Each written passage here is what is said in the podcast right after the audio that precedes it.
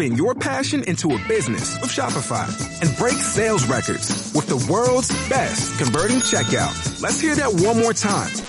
The world's best converting checkout. Shopify's legendary checkout makes it easier for customers to shop on your website, across social media, and everywhere in between. Now that's music to your ears. Any way you spin it, you can be a smash hit with Shopify. Start your dollar a month trial today at shopify.com slash records.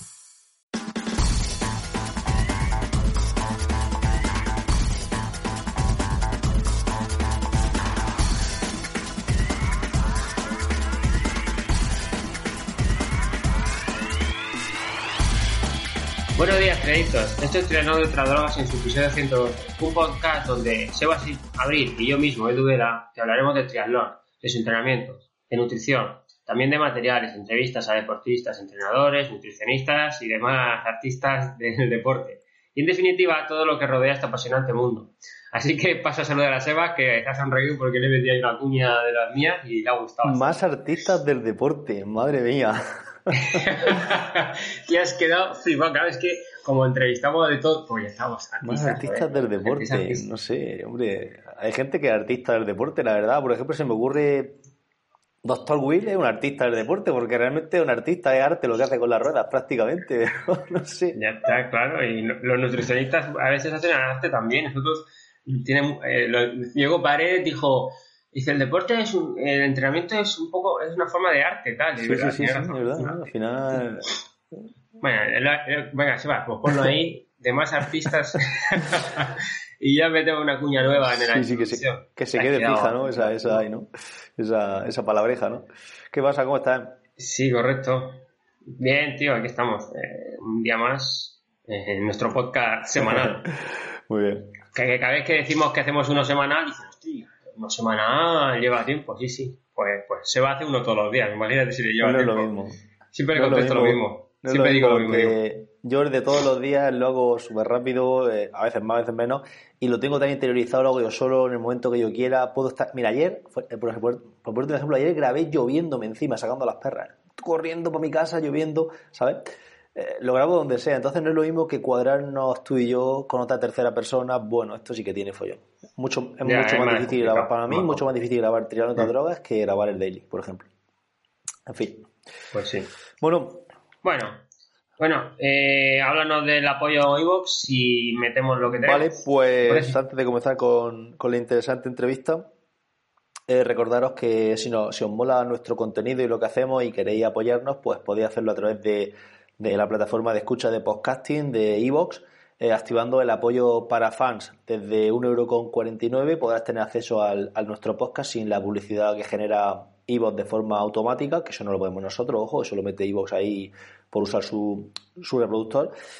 Y nada, y bueno, si quiere apoyarnos, pues ahí tenéis ese, ese, botón de apoyo para fans. Y si directamente pues no queréis pagar y simplemente queréis apoyarnos, pues darle ahí un me gusta y o comentarnos por ahí la jugada que, que también nos ayuda seguro. Bueno. Muy bien. Bueno, Edu, pues la entrevista de hoy, ¿qué, pues. tal? Eh, Víctor Salinas, ¿no, tío? Eh, profesional que yo no lo conocía como la copa de un sí. Sí, eh, Víctor, bueno, ha corrido mucho el mundo del deporte. No lo dijo porque yo creo que es un poco... no le gusta decir cosas buenas, como le pasa a mucha gente, ¿no? Que no le gusta resaltar lo que hace, pero bueno, él ha estado en, en equipos de fútbol como el Liverpool el Villarreal, o sea que tiene una experiencia muy, muy amplia en el deporte y ya te quedaste alucinado de lo que puede llegar a saber y de lo que puede llegar a, decir en tan solo unas, unas líneas. Entonces, bueno, si quieres dejamos la entrevista aquí y que la disfruten los, los podcasting que tenemos por aquí. Pues. Los podcasters, perdón, o, como se dice. Los oyentes de podcast. Podcasters, teóricamente somos tú y yo. Vale, venga, pues no, no, sé cómo se dice escuchador de podcast. Venga, pues así. venga, pues mételo. Venga, vamos a dejar la entrevista. Bueno, Sebas, eh, hoy tenemos una nueva entrevista. Eh, más o menos cada semana o cada dos semanas solemos tener algún, algún entrevistado aquí en el programa. Hoy tenemos a Víctor Salinas, fisioterapeuta. Buenos días, Víctor. Eh, preséntate un poquito y cuéntanos quién eres. Hola, buenos días. ¿Qué tal? ¿Cómo estáis? muchas gracias por invitarme al podcast, lo primero. Soy seguidor vuestro y, y me hace especial ilusión estar aquí hoy. Bueno, pues como has dicho, soy fisioterapeuta, especialista en fisioterapia del deporte Y bueno, tengo ya, aunque soy joven o me considero joven, llevo ya más de 20 años trabajando en, este ámbito. Eh, empecé trabajando en, hospitales y centros de salud para después dedicarme rápidamente al ámbito del, deporte. A nivel profesional he trabajado sobre todo en equipos de élite, de, fútbol, pero en los últimos 10-12 años, también por la pasión que yo siento por los deportes de resistencia, pues me dedico a ver muchos deportistas de, de, pues de triatlón, de, de atletismo, de carreras de montaña, pues en general de deportes de, resistencia. Muy bien, perfecto. Pues bueno, hemos, querido tener aquí un fisioterapeuta desde que empezamos con el podcast, así que después de dos años, Seba, lo hemos conseguido, ¿eh? Sí, sí, ya te, episodio 112, lo que es este, ¿no? Sí, 112 y ya por fin tenemos un, un profesional dedicado al mundo de la fisioterapia, a ver si nos, abre un poco de, luz en cuanto a estos temas de, lesiones y de cómo podemos recuperar mejor y de fin, todo este tipo de cosas que vamos a hablar a lo largo de la entrevista. Bueno, eh, empiezas tú, Edu, con la retaíla de preguntas que tenemos aquí para, para acosar a, Víctor o qué? Sí, perfecto. Ya sabes, eh, Víctor, que vamos a alternarnos Sebas y yo en las preguntas y, bueno, alguna saldrá por ahí, seguro, de, la chistera que, se, nos, se nos ocurra. Bueno, la, primera pregunta es muy directa. Eh, ¿Por qué se lesiona un deportista? Bueno, pues, pues, pues, pues, la verdad es que es muy directa y, es, muy, es muy compleja. Eh, tendemos casi siempre a tener una visión bastante reduccionista de las cosas y a tratar de buscar algún tipo de variable que realmente nos digan por qué alguien se lesiona. Casi siempre, pues, me he lesionado porque no estiro, me he lesionado porque han aumentado las cargas y, demás. Entonces, yo creo que falta un poco de entender al deportista o al sujeto de una forma muchísimo más global y entender que existen numerosas variables dentro no solo del entrenamiento, sino de la propia vida del deportista y que además hay algunas variables que influyen en otras. Es decir, un déficit de movilidad de una articulación, por ejemplo, puede causar una falta de fuerza en, la musculatura y eso es una variable que influye en otra y a, a la vez puede producir el riesgo de lesión.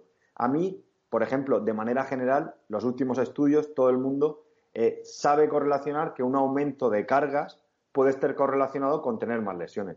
Pues esto no es cierto del todo. Hay gente que es más resiliente y tiene más capacidad de soportar carga e incluso haciendo picos de carga no se lesiona. ¿Por qué esto es así? Porque al final todo es muy individual y muy específico del deportista. Ahí me gusta verlo de la siguiente manera. Es, tenemos una balanza y por un lado están las cargas que va a sufrir el deportista, que en general son todo lo relacionado con el entrenamiento, que de eso sabéis vosotros muchísimo más que yo, que es el volumen, la intensidad, la superficie, el cambio de zapatillas. Y también no hay que olvidar que son cargas, el estrés que va a tener el propio deportista, es decir, los hábitos de sueño, los hábitos de alimentación, muchas cosas que se olvidan es el tipo de trabajo que realiza. Hay gente que, que camina 10.000 pasos diarios en su trabajo y eso tiene una carga adicional en el entrenamiento. Y después está por el otro lado la capacidad de soportar carga, la resiliencia, la resistencia que tenga el deportista para poder soportar el otro lado de la balanza. Y eso va a depender de tu historial deportivo, que lo hemos hablado en alguna ocasión. No es lo mismo gente que lleva dos años haciendo deporte que que lleva 25 años haciendo deporte. Depende de tu edad, depende del sexo, depende de tu historial lesional, depende de tus niveles de fuerza, depende de tu condición física general y después de cosas más específicas como factores de riesgo de asimetrías a nivel eh, de movilidad, asimetrías a nivel de fuerza, eh, eh, la biomecánica. Como veis es algo muy complejo, pero que hay que intentar balancearlo o equilibrarlo durante, el, durante el entrenamiento del deportista. Muy bien, correcto. Sí, eh, Al final es un cúmulo de situaciones. Claro, eh, entonces la, típica idea, ¿no? Que, bueno, a mí incluso me pasa también por la cabeza en muchas ocasiones, ¿no? De, he tenido he tenido una lesión o, me, he caído enfermo, tiras de, de, historial de esa semana y buscas la causa, la causa, causa-efecto, ¿no? Eso al final, por lo que nos estás diciendo, sirve para bien poco. Se puede mirar, pero realmente sirve para bien poco, ¿verdad? Claro, yo creo que ese es el modelo cartesiano que tenemos todos y ya no solo en el deporte, sino en la vida, de buscar una causa concreta a, un evento. Y no nos damos cuenta que, todo es muy circunstancial, que el contexto es, importante y yo creo que está bien lo que tú has dicho, Seba, a mí me parece muy interesante siempre analizar qué ha pasado. Eh, no, estoy diciendo que no vayamos a esos datos. Lo que estoy diciendo es que probablemente los datos hay que verlos con más perspectiva, muchas veces no una semana, hay que ver un conjunto de semanas, incluso de meses, y analizar más cosas, no solamente del entrenamiento, sino mirarnos un poco más a nuestra propia vida y a, todos los eventos que nos rodean. Claro, correcto, correcto. Muy, pues, una forma muy, muy global y muy holística de ver, de ver el proceso. Em, vale, bueno, vamos con la siguiente pregunta. Al hilo de, la anterior, eh, hemos hablado de por qué se lesiona un deportista. Vamos a ver si nos puede decir qué lesiones son las más frecuentes en un triatleta, así a grosso modo. Sabemos que hay muchas, pero bueno, ¿cuáles son las lesiones con las que más te, te encuentras y con las que más te enfrentas?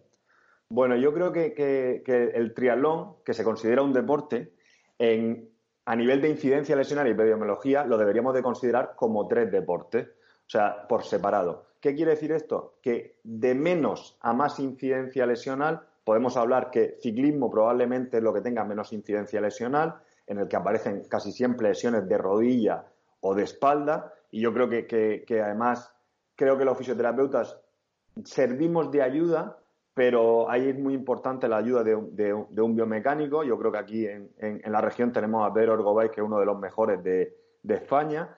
Eh, después, en, natación, probablemente es la segunda disciplina que más incidencia lesional tiene. Casi siempre es por eh, el uso del trabajo de fuerza en gente con déficit de movilidad y con déficit de fuerza, con poco bagaje, y aparecen casi siempre lesiones, como, sabéis, del hombro y del manguito, eh, de los rotadores. Es cierto que también existe alguna patología de espalda, pero sobre todo el, hombro del nadador tan, tan famoso es lo más frecuente en esta disciplina. Y después, por último, y, lo que todo el mundo tiene muy claro, que, la carrera a pie es lo más lesivo. Eh, en el triatlón eh, puede tener cosas buenas en relación a, a, correr solamente, a las personas que se dedican a correr solamente. Y, lo digo por. Porque, por ejemplo, los que suelen hacer más media y larga distancia, pues tienen más riesgo de, fatiga neuromuscular y de sufrir lesiones más por, por volumen, pero a lo mejor tienen menos riesgo de sufrir más lesiones agudas, como pueden ser lesiones de gemelo o sóleo, que son muy frecuentes en corredores que, quieren ser rápidos en 5.000, en 10.000, en media maratón. Y es cierto también que el triatlón, si sabes enlazar bien la organización de las tres disciplinas, te permite pues no tener que entrenar mucha carrera a pie y ser menos lesivo, pero también es cierto que se nos olvida a muchos triatletas que la fatiga residual, por ejemplo, de, y eso usado de mucho, de, sesiones de natación, pues tiene una influencia de lo que hablábamos anteriormente, que es una influencia general, no es que haya una influencia local en una eh, fatiga de gemelo igual, dices, pero que tú tengas una fatiga general en el, organismo, al final te predispone a tener lesiones. Entonces, en carreras 10 son las más frecuentes, tenemos muy claro que probablemente la rodilla, tanto el síndrome de la cintilla como el síndrome femoropatelar, son las patologías más frecuentes y lo que es en la pierna, eh, las lesiones, como hemos dicho, de gemelo y sóleo y sobre todo la tendinopatía de, Aquiles y fascia plantar. También es cierto que, en la cadera pues tenemos tendinopatía de isquio, problemas de bubis y glúteo medio. Y en algunos corredores, eh, zona lumbar. Pero eso generalmente y a grosso modo es un poco la, epidemiología lesional en, triatletas. Perfecto. Tenemos un paquete con los tres deportes nosotros, ah. sí. Eso te iba a decir. Sumamos, sumamos, sumamos bastantes lesiones entre los tres deportes. Muy bien. Bueno, eh, para prevenir esas lesiones, eh, ¿nos puede mencionar algunas medidas generales que podemos llevar a cabo? Pues bueno, eh, esto sí que es una pregunta bastante, bastante compleja, porque por ahora ni en los deportes que más se ha estudiado, como los deportes de cambio de dirección, el fútbol, en los que más se ha invertido más dinero, sabemos cómo podemos prevenir y predecir las lesiones. A mí me gusta más intentar eh, afrontarlo como intentar reducir las lesiones. Y a mí me gusta utilizar a lo mejor un, triángulo. Y va relacionado con la primera pregunta que me hacía en, en, la entrevista, que es eh, ¿por qué nos lesionamos? Yo creo que, lo primero es tratar de tener un, sistema, una metodología. A mí me gusta y recomiendo que los deportistas, si no tienen conocimiento, que se pongan en manos de, un profesional que ponga una cierta organización y objetividad en el entrenamiento. Y sobre todo porque los deportistas tendemos a, ser poco honestos con nosotros mismos cuando nos enfrentamos al entrenamiento. Entonces, tener una, persona externa que nos supervise, aparte de los conocimientos que tenga, yo creo que suele dar mucho sentido y coherencia al entrenamiento. Entonces, eso siempre va a ir correlacionado con, un control de, las cargas, que yo creo que es eh, muy importante, y de una serie de variables como el RPE, la frecuencia cardíaca, la variabilidad de la frecuencia cardíaca. Y por otro lado, a mí sí que me parece importante señalar los hábitos de vida. Y como hábitos de vida, eh, yo creo que la nutrición cada vez está cogiendo más importancia, aunque es necesario insistir en ella. Y después, eh, los hábitos de vida en relación al sueño creo que están totalmente infravalorados. Tratar de, meter más entrenamientos a costa del, descanso y a costa del sueño y no saber lo que es un sueño reparador, creo que los deportistas se están equivocando porque es una de las grandes medicinas que hay y además eh, es, es, muy recuperadora, tenemos muy buenos estudios, pero la gente quiere hacer más cosas en menos tiempo. Y el otro pilar probablemente eh, son todos los hábitos relacionados o complementarios al entrenamiento, como me gusta llamarlos a mí, que nos permiten eh, disminuir el índice lesional. Y casi siempre van por eh, el entrenamiento de fuerza, el entrenamiento de movilidad y entrenamientos dirigidos a corregir los desequilibrios musculares o biomecánicos a los que se encuentre sometidos cada deportista. Sí. Esos son un poco los tres pilares al, final hablas, de esos, de esos pilares básicos. Mucha gente, lo que yo lo que veo es que aquí el triatleta así más, más de iniciación o más de o más amateur, no sé, no sé cómo denominarlo, pero que está en sus primeras fases, en sus primeros años de, de entrenamiento, al final se fija en pequeñas, entre comillas, tonterías, ¿no? En cosas muy, muy triviales, muy superficiales y a lo mejor, por ejemplo, lo que has dicho del descanso no lo tiene en cuenta. Está pensando en tomarse el recuperador después de entrenar y entonces no, está, entonces no, no, hace cambio en su vida para poder descansar o para poder dormir 7, mm, 8 horas mínimo todos los días, que eh, creo que tiene una mayor incidencia en, lo que has comentado, en la prevención de lesiones, que por ejemplo tomarte justo al terminar el entrenamiento el, típico recuperador, ¿no? aunque también haga lo del recuperador, vaya, pero hablo de, del prestar atención a, a ese tipo de cosas, ¿no? Yo creo que, lo que acabas de decir tiene muchísimo sentido. Encima, eh, lo avala la ciencia, lo avala mi experiencia. Eh, creo que, estamos en, la sociedad en la que vivimos del deporte de, amateur se ha, se ha profesionalizado, la gente se está yendo a lo de las ganancias marginales, que está bien que lo utilicen deportistas de élite, pero se están olvidando las cosas básicas. Entonces, hay millones de estudios que demuestran que dormir menos de 7 o 8 horas, y ya no es solo dormir, sino tener sueño reparador, eh, disminuye muchísimo el índice, lesional, el índice lesional y mejora el rendimiento. Entonces, vamos a poner estrategias para que eso funcione. Y eso, la estrategia hay que ponerla desde que tú te levantas, tú tienes que hacer todo lo posible para que puedas tener un sueño reparador. Entonces, tienes que darle un poco de sentido al entrenamiento y, lo que hablábamos, aparte de los pilares, eso, el sentido común falta muchas veces en, este proceso. Hablando aquí de un tema un poco ya un poco más específico que has, tratado lo de, lo de las ganancias marginales, eh, ¿has visto algo sobre el tema de mucha gente mete las piernas en agua fría o hace ese tipo de, tratamientos con, crioterapia, ¿no? ¿Has escuchado algo o has visto algo sobre este tema o puedes darnos un poco de luz al respecto? Porque yo he estado últimamente leyendo sobre esto y parece ser que no podría ser tan positivo como, como, se, como se sabe. ¿Qué podrías decirnos tú al respecto? Bueno, pues, pues, pues, lo, que estás, lo que estás diciendo ya y lo que estás intuyendo es que, como todo, eh, más de lo bueno no es mejor. Es decir, eh, eh, el uso de la crioterapia se empezó como, como, medida un poco analgésica y antiinflamatoria después de las lesiones, como sabéis, y se ha demostrado ni, que no tiene un efecto analgésico, o si lo tiene es muy escaso, y que probablemente sería contraproducente en las primeras fases agudas de las lesiones, provocando un mayor derrame y una curación más lenta y con una regeneración de los tejidos peor. Pero el uso de la crioterapia como medida de recuperación es cierto que tiene beneficios, pero tendríamos que separar los beneficios tras ejercicios o entrenamientos más aeróbicos, más extensivos y tras entrenamiento de fuerza. Entonces, lo que sí se ha visto es que entre atletas o, en deportistas de resistencia, el uso de la crioterapia tras entrenamientos de fuerza puede inhibir las adaptaciones de este tipo de entrenamientos.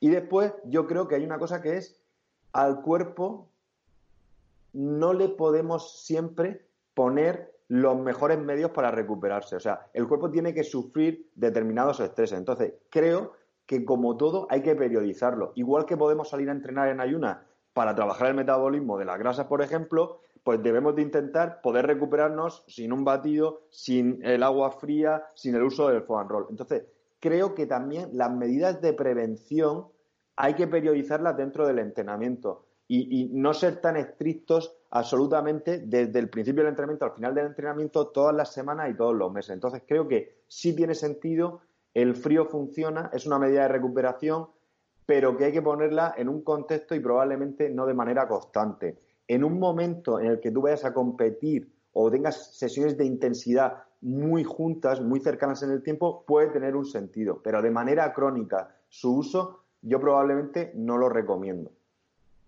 Genial, genial. Perfecto, perfecto. Muy bien, pues que claro, claro queda. Eh, ¿Me toca a mí, no, Edu? Sí.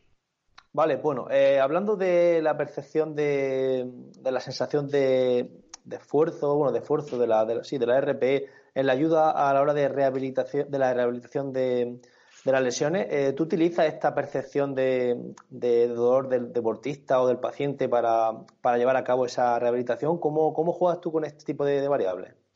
Bueno, yo, yo creo que, que, se sabe que, que, el RPE en deportes individuales, en los que el sujeto eh, quiere lo mejor para él y, normalmente es honesto, que se ha puesto en, en, entredicho que probablemente en deportes como el fútbol y demás, pues la gente tiene otro, otra forma de afrontar el, deporte. Pero en deportistas de resistencia, la evidencia de que el RPE es tan válido y es fiable como otra cualquier, como cualquier otra medida eh, más objetiva, como podría ser la variabilidad de la frecuencia cardíaca o la frecuencia cardíaca en reposo, yo creo que el RPE eh, nosotros lo utilizamos constantemente, nosotros tenemos que tener una planificación de la rehabilitación, igual que vosotros periodizáis el entrenamiento, y nos tenemos, tenemos que tener la capacidad, que yo creo que eso es muy importante porque a veces ataca nuestro propio nuestro propio ego y nuestro propio sistema de saber modificar, saber modificar durante la marcha, eh, en este caso, eh, la sesión de rehabilitación o la sesión de, entrenamiento en vuestro caso, y saber adaptarla a cómo se encuentra el paciente. Entonces, para mí el RPE, al igual que otras medidas dentro de una rehabilitación, como puede ser la pérdida de movilidad, la pérdida de fuerza puntual en una estructura, me tienen que ayudar y de hecho me ayudan diariamente a adaptar mis sesiones de rehabilitación en, cualquier paciente. Claro. la comunicación es esencial. claro, una herramienta más. Claro. Es una herramienta, eh, perdonad, pero eh, me gusta insistir en ello, es que es una herramienta muy potente. Y después yo creo que, el deportista, eh, la relación que crea con el entrenador o con el fisioterapeuta, mm, él no puede ser toma, yo te mando, rehabilítame o entréname. Esto es un proceso para mí que es, como, como ha dicho Edu, es de los dos y ahí tiene que haber un aprendizaje. El, el, que se está entrenando tiene que aprender a entrenar y tiene que entender lo que está haciendo. Y el que está haciendo la rehabilitación, yo tengo muy claro que la adherencia a los programas de rehabilitación y los pacientes que mejor van y los pacientes que cogen cosas de las situaciones malas de una lesión son aquellos que, que, están metidos dentro del proceso y que entienden lo que están haciendo, no solamente que cumplen órdenes, que se escuchan y que aprenden de los profesionales que están a su alrededor.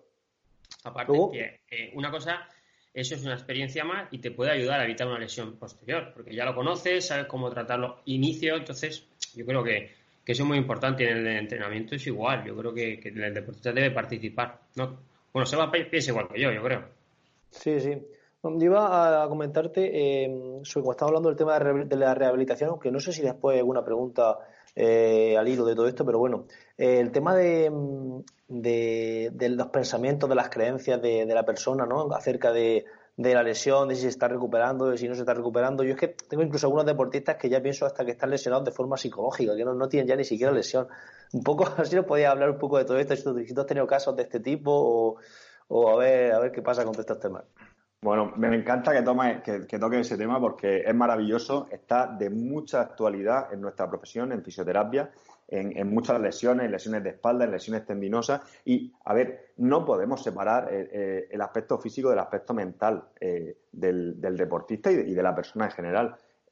por supuesto, no es que estén psicológicamente lesionados, sino realmente, y yo creo que, que los profesionales muchas veces son muy culpables, eh, los deportistas, por lo que hemos dicho anteriormente, por una falta de conocimiento en algunas ocasiones y después por, por falsas creencias, y también por falsas expectativas, ¿vale? Eso tiene una influencia muy importante de manera negativa en la recuperación de lesiones. Hay muchos perfiles de deportistas, hay algunos que son muy ansiosos, muy nerviosos, que tienen miedo, que, son muy catastróficos. Eh, entonces, eh, que nosotros como profesionales, por ejemplo, le digamos, es que tienes un tendón totalmente degenerado. Ese la, información que hemos dado en un momento puntual, sin darle mucha importancia, a ese deportista, cualquier dolor que vaya a sufrir, cualquier molestia que vaya a sufrir, se lo va a tomar eh, a mucho peor que otro deportista que no le dé tanta importancia a, ese aspecto. Y después creo que los deportistas cuando acuden a nuestros centros, a fisioterapia, tendemos a casi todos los deportistas que tenemos de resistencia son lesiones de sobreuso, son lesiones de larga duración y son lesiones que requieren largas rehabilitaciones. No quiere decir que no puedan entrenar, pero que van a tener rehabilitaciones largas.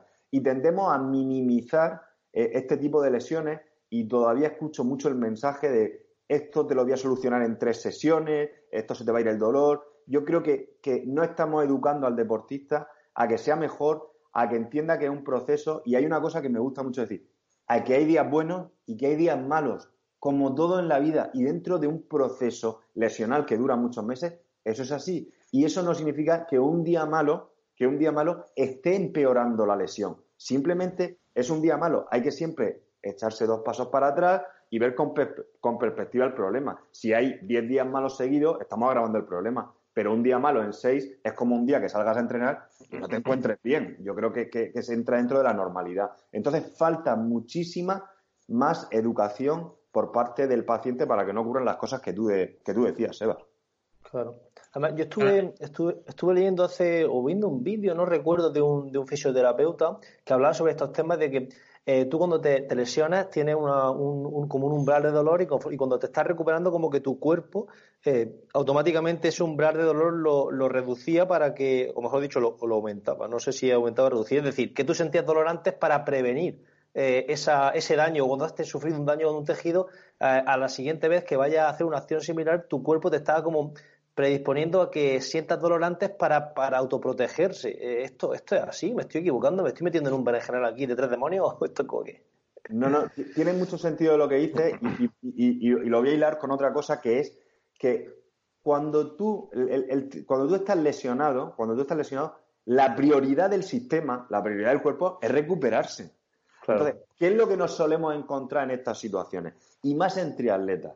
Que es decir, como tenemos tres disciplinas, como tenemos tres disciplinas, si no podemos correr, lo que hacemos es aumentar mucho las cargas de natación y en, bici. Pero es que nosotros no podemos, eso, aumentar las cargas de entrenamiento aumenta el estrés en el sistema, aumenta el esfuerzo y disminuye la capacidad del sistema para recuperarse y regenerarse de otras lesiones. Entonces, yo no digo que no se haga eso y que el cross training no sea efectivo y no sea importante, pero que a veces cuando uno está lesionado lo que no puede pretender es meter muchas más cargas de entrenamiento, porque el focus y el énfasis tiene que ser en recuperarse. Eso está por un lado. Y por otro lado, sobre todo en la carrera a pie, la gente se lesiona y aunque lleve eh, solamente dos semanas lesionado, cuando vuelve quiere volver a lo que estaba haciendo anteriormente, sin hacer una adaptación. Entonces, eso, aunque sean lesiones de corta duración, necesita un tiempo. y muchas veces, claro, y muchas veces yo siempre digo, yo a todos mis deportistas intento que hagan lo máximo posible cuando están lesionados, lo máximo. Si pueden correr tres días, tres días, dos, dos, uno, uno, andar, andar, subir cuestas, subir. Es clave. La carga, mucha es mala, pero muy poca también es mala. Pero hay un concepto que a mí me gusta mucho dejarlo muy claro y, creo que no se tiene claro, que es cuando tú te estás rehabilitando, aunque estés corriendo, no estás entrenando. Y eso es una tendencia que, olvidamos. Entonces, si sales a correr a 4.40, sales a 4.40 y aunque te encuentres bien, no te vayas a 4, porque eso va a suponer un estrés en el cuerpo que aunque, aunque cardiovascularmente tú no lo sufras, a nivel neuromuscular lo vas a sufrir. Y entonces eso es un fallo que se encuentra, mm, que me encuentro muchísimo. Y el otro, y perdonad que, que me líe, pero es que es un tema que me apasiona, es sales a correr, planificas y es que te mandé 20 minutos y cuando y al día siguiente estás peor. Ya, pero ¿cuánto has corrido? 40. y, eso, es por, qué? Porque me encontraba bien. Pero es que tú El tendón, por ejemplo, no responde inmediatamente. Si tú tienes una rotura muscular, sales a correr y o puedes o no puedes correr. Pero el tendón puede ser que te permita correr, puede ser que caliente, puede ser que cuando lleves 20 minutos te encuentres mejor que al principio, pero tú no sabes cómo va a responder a las 24 y 48 horas, que es cuando se produce la síntesis de colágeno, etcétera, etcétera. Entonces, yo me encuentro muchísima gente que no sigue las pautas. Y la pauta de rehabilitación es como una pauta de entrenamiento. Si te dicen seis series, no hagas 12, por muy, por muy bien que te encuentres ese día, porque eso está puesto en un contexto y en una planificación. A mí me pasa muchas veces que a lo mejor le pongo caminar, correr, que es una readaptación, y a lo mejor son 30 minutos y han hecho 30 minutos de carrera continua porque se han encontrado bien. Y yo les digo, digo, si es que tenemos que readaptarnos, porque es que se ha tenido un problema de solio que suele tener muchos los deportistas, vamos, como una explosividad, le ha dado un pinchazo y está 15, 20 días sin hacer nada. Y de repente a los 40 días empieza a correr y hace 35 minutos. Y es que Ahí, también, ahí me lleva los demonios, me, me, me encabrono bastante. Pero pasa en todo, pasa en todo. Hace, pone 6 series de decir y hacen 12. Y dices, ¿pero por qué haces 12? Y después estaba bien. Digo, pues no, está bien. Eh, son, es, gente muy, muy calatrava en ese sentido. Muy bien. Venga, Venga pues, toca a mí, ¿no, Seba? Te toca, a decir algo? Toca. No, no, te toca, te toca. Yo no tengo más nada que decir. Bueno, eh, dinos en qué nos podemos fijar para determinar o diferenciar eh, una molestia, una leve molestia, un dolorcillo, a una verdadera lesión. Vale, con, el tema del dolor y por lo que veníamos hablando, pues es complicado, porque cuantificar el dolor, pues como sabéis, es difícil. Eh, si son deportistas que ya conocemos, eh, nosotros somos entrenadores o somos fisioterapeutas, yo creo que utilizar una escala de dolor es importante, la de cero no dolor y 10 dolor intenso, aunque parezca algo muy simplista, ayuda bastante. A mí me gusta separar dos cosas. El deportista que está lesionado, casi siempre todo aquello que esté en dos, tres de, dolor durante la carrera, durante la carrera, eh, o bueno, durante la natación, durante la bici, pero sobre todo durante la carrera, a mí me parece que, son umbrales que deben de, aceptarse. Es decir, porque, volvemos a lo que decía Seba, no hay que ser catastrofista, no puedes pretender en una lesión de sobreuso salir a correr y que no te moleste nada, ¿vale? Entonces tienes que intentar buscar eso, porque sabemos que sí, que el reposo normalmente no cura esas lesiones, produce un desacondicionamiento de los tejidos y muchas veces es contraproducente. Ahora bien, ese 2-3 se tiene que mantener durante la carrera, se tiene que mantener, y lo que hablábamos anteriormente, y muy importante, al día siguiente si aumenta el dolor tiene que ser mínimo y a las 24 horas, lo que llamamos el umbral de 24 horas, tiene que volver a su estado normal para poder volver a seguir haciendo la, siguiente carga. Eso por un lado en gente que está lesionada. Gente que no está lesionada, la gente está acostumbrada, aunque no debería de ser, y esto daría para, otro episodio, que es mm, a correr con molestias. Vale, correr con molestias, ¿qué entiendo yo algo que es dentro de, entre comillas, lo normal? Pues que te moleste una zona, que, esa zona no sea siempre la misma zona o el mismo punto o muy localizada o que varíe o que sabemos que cambiando un poco la cadencia o incluso las zapatillas o incluso el terreno donde corramos varía. Todo eso entra dentro de molestias, de, de, pequeñas sobrecargas que se pueden tratar y se puede acudir al fisioterapeuta, pero que en principio, en principio no tienen riesgo. Ahora bien, cualquier molestia que se mantenga en el mismo sitio, que esté casi durante todo el entrenamiento, que lleve dos, tres días, que tú, por eso me gusta, igual que monitorizamos, monitorizamos el, GPS, nos volvemos locos con el Strava, monitoriza tú también tus molestias, porque tres días molestias en un mismo sitio, pues tienes que, tener algo o que tener en, cuenta eso para poder tomar eh, tus decisiones. Y sobrecargas musculares, eh, por ejemplo, como decía anteriormente eh, Edu, por ejemplo, en el sóleo, en el sóleo, yo es alerta. Porque normalmente cuando tú notas sobrecarga en el sóleo, ya te has roto. Es así. Y, es, sorprendente, pero cada vez tenemos más patología porque, porque la gente hace cada vez eh, deporte con más edad y, el sóleo del gemelo parece ser que a partir de 35 o 40 años tienen mucho riesgo de, lesionarse. Uf, estamos en el límite. Algunos ya lo hemos pasado. Vale, pues claro queda. Eh, bueno, la siguiente pregunta la hemos tocado posiblemente ya. Eh, yo te la formulo y si quieres añadir algo bien, si no, pues podemos, te, te pregunto la siguiente. Eh, hemos visto que hay corredores que, aun estando recuperados de una lesión, siguen teniendo molestias. ¿Cómo es posible esto? ¿Tienes que añadir algo más a lo que hemos dicho anteriormente o Sí, sí, sí, sí tengo que, añadir porque es un tema importante, que es, a ver, tenemos que entender que, que los corredores, el 85 o el 90% de las lesiones son lesiones de sobreuso. Son lesiones del tendón, son lo que se llama tendinitis, tendinopatías ahora. Quiero que en todo el mundo entienda que una lesión del tendón, salvo que sea una rotura del tendón, que no es frecuente en nuestro deporte, es un proceso paulatino que te lleva a tener esa lesión. Y normalmente una lesión del tendón va a necesitar un plazo de recuperación muy largo, entre cuatro y seis meses. Estas son cosas que los deportistas no aceptan. Yo no estoy diciendo que entre esos cuatro o seis meses el deportista no vaya a poder entrenar, pero que normalmente no consiste en ir a darme una sesión de fisioterapia o dos sesiones de fisioterapia y solucionar el problema. Yo siempre digo que lo ideal es poder manejar el problema. Tú a lo mejor vas a poder correr, pero a lo mejor no vas a poder meter los volúmenes que han metido anteriormente o no vas a poder meter la intensidad que han metido anteriormente. Y poco a poco te vas a ir construyendo otra vez para poder soportar o que tu sistema soporte esas cargas.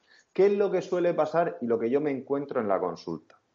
Que la gente asocia dolor con problema y no dolor con ausencia de problema. ¿Qué quiere decir eso? La gente viene porque le duele, ¿vale? La gente no viene porque dice, tengo un déficit de fuerza en el empuje en el sóleo. La gente no viene por eso, la gente viene porque tiene dolor. ¿Y sabéis lo que pasa? Que la gente, cuando se le va el dolor, desaparece.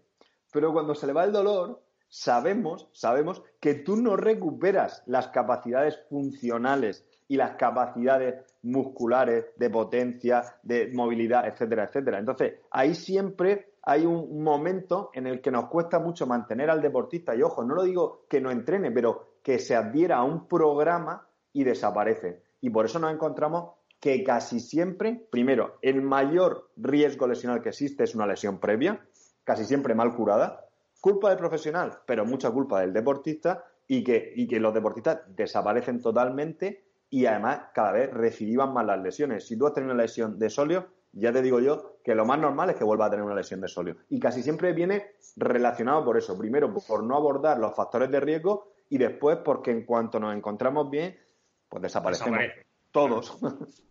Yo es que al hilo de, todo lo que estás diciendo, pues claro, yo constantemente estoy con deportistas y es que él es la realidad tal cual.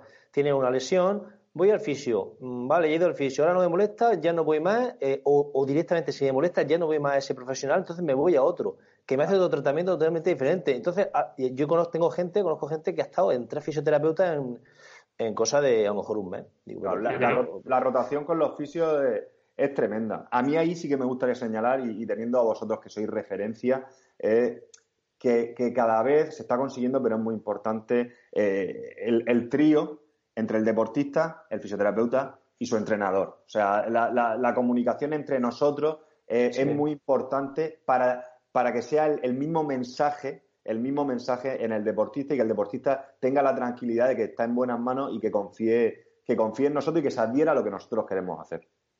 Yo, me viene a la mente varios deportistas y, y una chica me tenía, no sé, tenía un dolor, no me acuerdo si en la cadera, y fue al fisio y me dice, ya no me duele. Digo, no, es que tendrás que ir otra vez, pues tendrá que verte otra vez, porque si no te duele, pues tendrá que... No, no, no, y ya está otra vez con dolores. Entonces, ¿sabes que lo que dices tú, ¿no? Eh, se nos pasa y dice, ya está, el, fisioterapeuta desaparece de mi cabeza, ¿no? Yo creo que, como dices tú, tiene un proceso de rehabilitación y serán tres semanas, pues tres semanas, son seis, seis, dieciocho, las que sean. Yo creo que tenemos que seguir. Igual que hacemos una programación de 12 semanas para un pico de forma, pues igual tenemos que hacerlo en, en la recuperación de alguna molestia, alguna lesión. Yo eso lo tengo clarísimo. Aparte, muchos escuchan el podcast, le va a venir muy bien. muy bien, eh, me toca a mí, ¿no, Sebas? Sí. Vale, pues mira, ahora hablando de, seguimos con el mismo con el mismo tema, pero eh, ¿cuántas veces recomiendas que vaya un deportista al fisio? Eh, solo cuando tenga dolor, sobrecarga, o como, como yo creo que vas a decir, que lo tenga estipulado en su planificación eh, de entrenamiento con su entrenador, decir, venga, esta semana que es regenerativa, queremos ir al fisio, etcétera, etcétera. Bueno, yo creo que, que estaría feo yo que no recomendase ir al fisioterapeuta, pero pero creo que, como todo hay que, hay que ponerle un contexto. Creo que, tampoco podemos decir tienes que ir una vez al mes. Creo que va a depender de, la planificación de entrenamiento. eh, va a depender de cómo te vayas encontrando durante el proceso, si hay semanas de más carga o, mesociclos de más carga o tienes competiciones cercanas. Yo creo que hay que, también diferenciar dos aspectos fundamentales, que la gente cuando va de manera preventiva al fisioterapeuta piensa en, el masaje, ¿vale? En el masaje de descarga. El masaje de descarga está bien, eh, funciona, y, ayuda y es beneficioso, pero a mí hay un, aspecto que me gusta o que yo trabajo mucho con los deportistas, que es todos tenemos o tenemos tendencia a hacer unas compensaciones eh, en todos los deportes cíclicos. Es decir, eh, pues tú eres triatleta, pues a lo mejor nadar te hace perder rotación interna eh, de, hombro y por la carrera a pie te hace perder extensión de cadera o flexión dorsal de tobillo, por poner un ejemplo de, aspectos que me encuentro. Entonces, eso que llamo yo chapa y pintura es clave. O sea, solamente irte a dar este masaje eh, tiene un beneficio de relajación, tiene un beneficio de disminución del tono de los tejidos, eh, puede ayudar a la recuperación, pero yo creo que está infravalorado o se utiliza poco el ir al fisioterapeuta a que el cuerpo, lo que hablábamos anteriormente, sea más resiliente. Es decir, si sabemos que salimos a correr con esta movilidad y volvemos con esta movilidad, eso sumado durante muchos entrenamientos, aunque tú hagas medidas destinadas a eso, pues cada cierto tiempo es interesante que, alguien, que algún profesional te ayude a recuperar y a mejorar la, resiliencia de esos tejidos para poder seguir entrenando. Entonces, eh, sí, lo recomiendo. Creo que la frecuencia depende de las cargas que esté soportando el deportista. Creo que depende también de, sus hábitos de vida. Si está en épocas de más estrés, probablemente sabemos que que el tono de la musculatura pues aumenta, que las compensaciones aumentan, y, pero vamos, que, que, es necesario, que es necesario. Perfecto.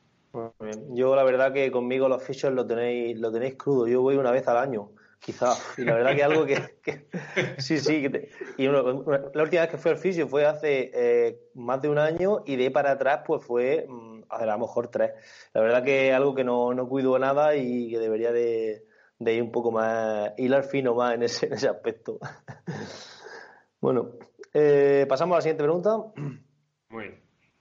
Venga, pues bueno, hablando de, pautas caseras que podemos llevar a cabo los deportistas en nuestro día a día, porque claro, no todos tenemos la suerte de estar en un centro de alto rendimiento como, como están los chavales de, del CAR de los Narejos o la Blume que tienen el fisioterapeuta allí a, justo a la habitación de al lado. Eh, ¿Qué pautas podemos llevar eh, los deportistas en nuestro día a día para mejorar nuestra recuperación y para, para evitar lesiones. Aunque bueno, los tres pilares básicos que hablado al principio, yo creo que los va a repetir, ¿no? Bueno, yo, pues, efectivamente, sin entrar en los hábitos de, alimentación y los hábitos de estilo de vida, sobre todo lo que hablamos del sueño, que, eso deberían de hablar otros expertos, pero yo creo que, que, que yo creo muy importante, que me gustaría señalar es, se sigue infravalorando el trabajo de fuerza, el trabajo de fuerza además es específico, más que específico, individualizado en cada deportista. Yo creo que sigo viendo triatletas que se saltan sesiones de fuerza por hacer otro tipo de sesiones. Para mí es, un error. A corto plazo, eh, pues todo es maravilloso, pero normalmente a medio, largo y plazo, el, ir perdiendo esas sesiones de fuerza te hacen eh, que tengan más predisposición a sufrir lesiones. Creo que también, y, yo me incluyo, está infravalorado el, calentamiento, aunque parezca mentira, adaptar los calentamientos primero a tus déficits, es decir, para mí el calentamiento es el momento, eh, por supuesto, de preparar el cuerpo para hacer una sesión, pero es el momento en el que algunos déficits que tengas de movilidad, de activación, de falta de extensión de cadera, eh, etcétera, etcétera, es el momento para poder implementarlo, incluso a nivel técnico, por ejemplo, en natación, que eso yo, pues yo tengo muchísima menos experiencia.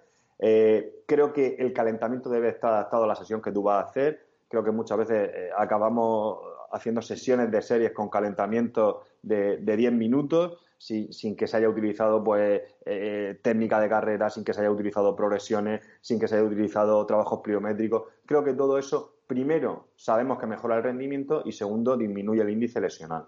Y después, a mí me gusta, por dar algún tip para, o algún consejo para, para, la gente que a lo mejor tiene menos recursos, yo creo que, que, el uso de la movilidad, y no digo de los estiramientos, sino de trabajo de movilidad, tanto con, con gomas elásticas, con tracciones, porque sabemos que los déficits de movilidad eh, en las articulaciones causan inhibición de la musculatura de alrededor y eso hace que tengan más predisposición, o parece ser que, que, que hace que tengan más predisposición de sufrir lesiones.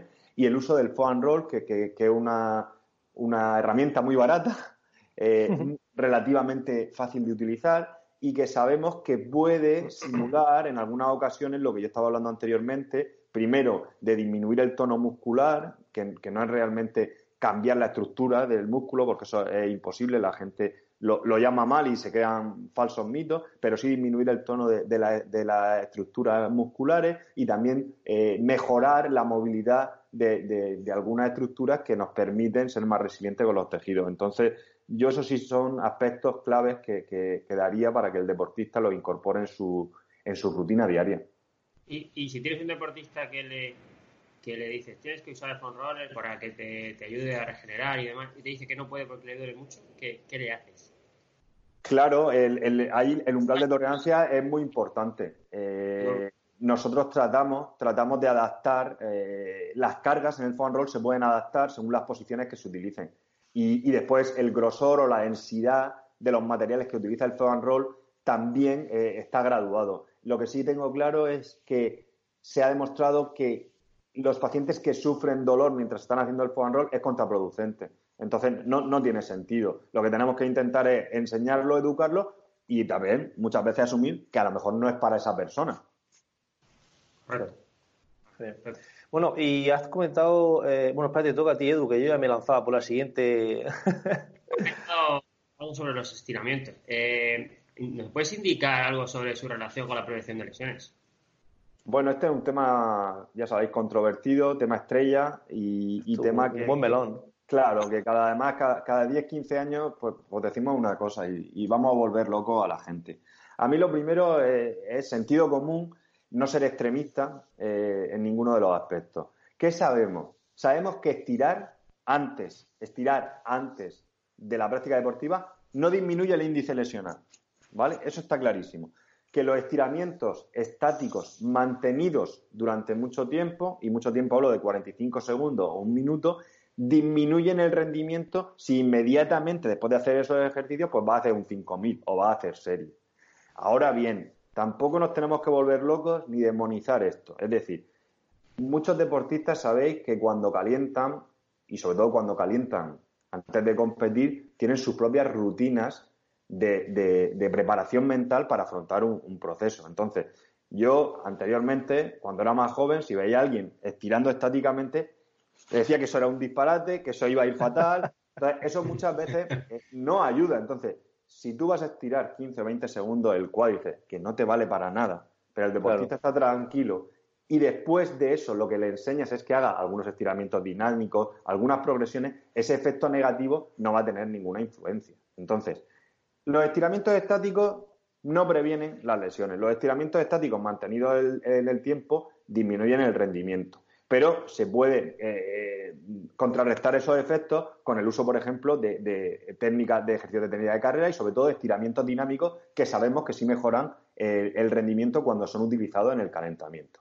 Ahora bien, tampoco hay que decir que los estiramientos no valen. Los estiramientos, lo que pasa es que la tendencia natural es que suele estirar las personas que no tienen que estirar, porque solemos, eh, tenemos tendencia a hacer lo que nos gusta hacer. O sea, el que es muy flexible estira mucho y eso es contraproducente porque en el deporte de resistencia y en general en casi todos los deportes, salvo deportes que necesiten la flexibilidad, como puede ser la gimnasia rítmica o el ballet, el, ser muy flexible, el ser hipermóvil, es nefasto, es nefasto, te hace ser poco eficiente y, además la gente que es muy hipermóvil y es muy flexible, sus procesos de recuperación tras lesión eh, son mayores. Fijaos lo que os estoy diciendo.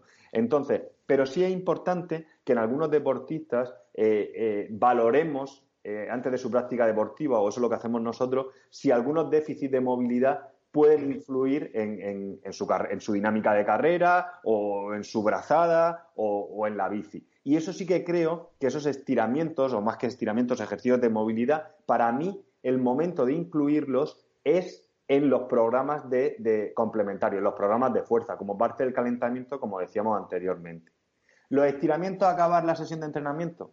Pues siento decirlo. No han, no han, no han demostrado que tengan ningún beneficio, que mejoren la recuperación. Pero volvemos a, volvemos a lo mismo. Como como método de relajarte, de, dedicarte cinco minutos a ti mismo, pues son igual de beneficiosos que si nos sentásemos después de una sesión de serie con dos o tres compañeros y nos quedásemos hablando un rato. No hay una evidencia que tenga un, gran efecto, pero también os digo, no pasa nada porque lo hagas porque no, no, no tiene ahí ni, ningún efecto pernicioso. Claro, al final la gente eh, no llega a hacer esos protocolos que podrían, incluso, incluso como te en el calentamiento, no llegan a hacer protocolos tan extensos de estiramientos como para que les produzcan efectos adversos. Estiran, nada, 20 segundos un cuádriceps, 20 segundos el otro isquio, se olvidan el cuádriceps anterior y al final van pegándose la chapa uno a otro y a correr. Y al final no, no, no, no, no, llegan a, hacer un, a crear un estímulo de estiramiento importante, ¿verdad? Claro, claro, claro. Vale. Bueno, mm, vamos ya llegando casi al final de la entrevista.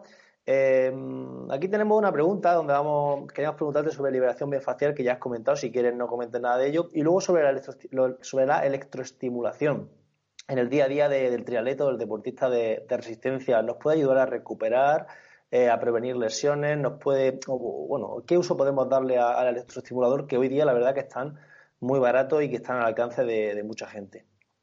Bueno, eh, respecto a la electroestimulación, eh, como he mencionado, eh, hay dos categorías, podríamos decir, como aspectos de regeneración, de recuperación, con programas de entrenamiento destinados a eso. Bueno, parece ser que, tiene algún efecto y que, que, mejora la recuperación, aunque tampoco hay evidencia muy clara. Lo que sí tenemos claro, o nosotros utilizamos bastante, es que la electroestimulación eh, ayuda muchísimo en el reclutamiento de muchísimas unidades motoras, de, fibras musculares, de mayor activación y en casi todos los procesos de, rehabilitación como un estímulo más elevado para, aumentar la fuerza o en este caso más que la fuerza, la activación de determinada musculatura es una herramienta que utilizamos bastante. Entonces, eh, yo creo que es interesante, volvemos, volvemos a lo que, a lo que llevamos comentando todo, no es la panacea, es, una herramienta más. Eh, si me das a elegir, te digo que hagas dos sesiones de entrenamiento de fuerza a la semana. Eh, entonces, eh, no, me gusta, no me gusta el uso de la electroestimulación en personas que, que, se lo ponen estando en la oficina. Y me explico, o sea, que al final lo que no, no es que lo utilices como algo, como un valor añadido, si lo, lo haces porque no te apetece hacer lo que realmente tienes que hacer. Entonces, a mí así no me convence. Creo que es una herramienta útil, pero en, en un contexto. Y, y, como y como hemos dicho anteriormente, lo primero es priorizar. Primero el entrenamiento de fuerza, que sabemos que además recluta y hay una serie de conexiones y hay una serie de, estímulos posturales, de estabilización que no lo puede conseguir con el electroestimulador. Y lo otro es, pues, un ayudante, un, algo que, que complementa el entrenamiento, que es interesante, por supuesto. Genial. Entonces, mm, yo me pongo en el caso de un triatleta que hace todo lo que tú dices y tiene por ahí por el cajón de, de, su, de su habitación un electroestimulador sin pilas, que le pone unas pilas, entonces, ¿qué hace con él? Eh, para recuperar dices que, le puede servir y puede meter alguna sesión extra, ¿no? De, entrenamiento de, con, el, con ese electroestimulador, ¿no? Claro, para, para recuperar le puede venir, le, puede venir bien, es como, como, como si utilizamos el foam roll o como si acudiésemos al fisio, o utilizásemos la Indiva o cualquier otra estrategia o, o, técnica de recuperación. Y después, como una sesión adicional, pues vuelvo a insistir, o sea, ciclismo, eh, natación, eh, correr, sesiones de fuerza. ¿Cuánta cabida o cuánta necesidad hay de meter más sesiones eh, si no cumplen las anteriores? Es que hay que llevar cuidado, porque todo suma y todo resta. Entonces, más de lo bueno no es mejor. Entonces, bueno, si no tiene acceso a gimnasio, si no puede, en momentos, pues puede tener cabida, pero que no consiste en meter más cosas, es, en hacer bien las cosas que hay que hacer bien. Por ejemplo, si te vas de viaje. Efectivamente, muy bien, muy bien, muy buena idea. Vale, muy bien. Bueno, pues quedan dos preguntitas. Bueno, una, una y la, siguiente no es pregunta. Pero bueno, eh, eh, en tu libro Correr sin mentiras, en el capítulo 6 hablas del calzado, ¿no? Hablas de si es nuevo, si te lo acabas de comprar, si es antiguo, si es eh, usas del barefoot, si es minimalista, etcétera. Pues te queríamos preguntar sobre las Nike nuevas. ¿Qué opinión tienes sobre ese tipo de, de, calzado que ha salido ahora? Bueno, pues te agradezco que me hagas me hagas la pregunta porque además en, en, la página web de Correr Sin Mentiras tenemos un post que hemos hecho de, de, las Nike nuevas y bueno, pues he revisado un poco toda la literatura que hay. Eh, ya sabéis que esto es un tema que está en, en todas las carreras, en todos los foros y, está muy candente actualmente. Y sí, ¿qué puedo decir? Pues lo que dice la ciencia y lo que dice la experiencia, porque también la he usado, eh, que es que, te hacen correr más rápido. O sea, es cierto, hay una, mejora en la eficiencia de carrera. Eh, la discusión es por qué es, pero parece ser que en la fase de empuje te hace que el, que el, que el antepié eh, sea más estable, sea más rígido y permita una mayor eficiencia, sobre todo de la musculatura del gemelo y del sóleo, que es lo que permite que, haya un, mayor rendimiento, porque parece ser que hay menos fatiga de esta musculatura, que es clave en, la eficiencia en la carrera a pie, y además que sufra menos eh, vibraciones, que es lo que hace que, se fatigue y que no pueda seguir empujando tanto. Entonces, eh, todo esto a costa de, de tampoco reducir la longitud de zancada, que es importante además de ser zapatillas muy ligeras que sabemos que sin ser voladoras, al ser tan ligeras, pues permiten un mayor rendimiento. Entonces, las zapatillas funcionan, eh, hay una guerra, sabéis que ahora pues, está Adidas también, eh, muchas, muchas marcas, y, vemos, vamos a ver hasta dónde vamos a llegar. Pero sí, sí, mejoran el rendimiento, está evidenciado, yo en mí también lo he, lo he comprobado y se nota. Y la pregunta que yo me hago es el uso a largo plazo si eh, creará otros patrones lesionales en los corredores, igual que pasó con, el minimalismo, que, mejoraba algunas cosas pero también empeoraba otras. Entonces esto es como la manta, si te la subes mucho pues te tapa arriba, pero te tapa abajo y, demás. Entonces, pues esas son las dudas que tengo. Funcionar, funcionan. Eh, eh, mejoran el rendimiento, pero bueno, tengo las dudas a largo plazo y tampoco sé dónde vamos a acabar con, el aspecto tecnológico en, las zapatillas. Claro, yo creo que aquí el, problema sería correr siempre con, esas zapatillas, porque al final Nike nos está poniendo unas para competir, otras para entrenar y todas más o menos con el mismo eh, del mismo estilo, con un drop eh, relativamente alto, con mucha con mucha suela. Y yo creo que el problema quizá podría ser ese, que, correr siempre con, con, el mismo estilo de zapatillas, pero competir, por ejemplo, con, una, con unas 4% y entrenar con unas zapatillas mm, a lo mejor con menos drop o con unas zapatillas un poco más minimalistas, quizá, no sé, a lo mejor podría ser una buena, una buena solución. Yo por lo menos lo estoy haciendo así. Sí, eso, es un buen abordaje. Yo creo que además eh, hay estudios que demuestran que el, que el, cambio de zapatilla o la variabilidad en el, en el uso de zapatillas parece ser que tiene menos, menos índice lesional Después también creo que este tipo de zapatillas, mm, y a mí me gusta señalarlo, y a lo mejor no, no es el sitio, pero los precios que tienen son desorbitados. Me parece que, estamos perdiendo el, sentido de, las cosas y, se están aprovechando de, ello. Y, que el problema es que una vez que ya corres muy rápido, siempre quieres correr muy rápido. Claro, claro, ya, no te baja, ya no te baja. Claro, estas zapatillas además, eh, el desgaste que sufren se ha demostrado que, es mucho más rápido que otras, entonces eh, la placa de carbono parece ser que, que, tiene menos, menos durabilidad que, en otras zapatillas. Entonces, yo creo que utilizarla en momentos puntuales de la temporada por darte el gusto en dos, tres pruebas me parece bien.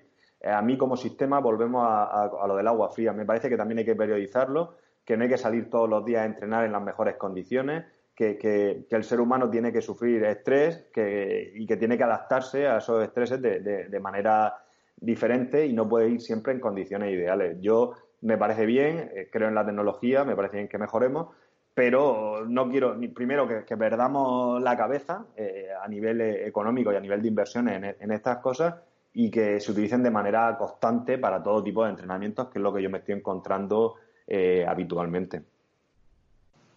Claro. A mí me, han hablado que también les, les, ayuda a no, a no estar tan sobrecargados. ¿puede, ser, ¿Puede ser real eso? Sí, sí, porque es lo que hemos hablado anteriormente. Parece ser que, que, a gemelo, a nivel de gemelo y sóleo, que son los músculos que, junto al cual dices que más importante en, el corredor, que ayudan en el empuje y eso disminuye, disminuye el, gasto energético a nivel muscular, lo hace más eficiente y te permite seguir empujando más tiempo y, disminuye la, disminuye la fatiga y, por tanto, pues lo, lo, que tú dices.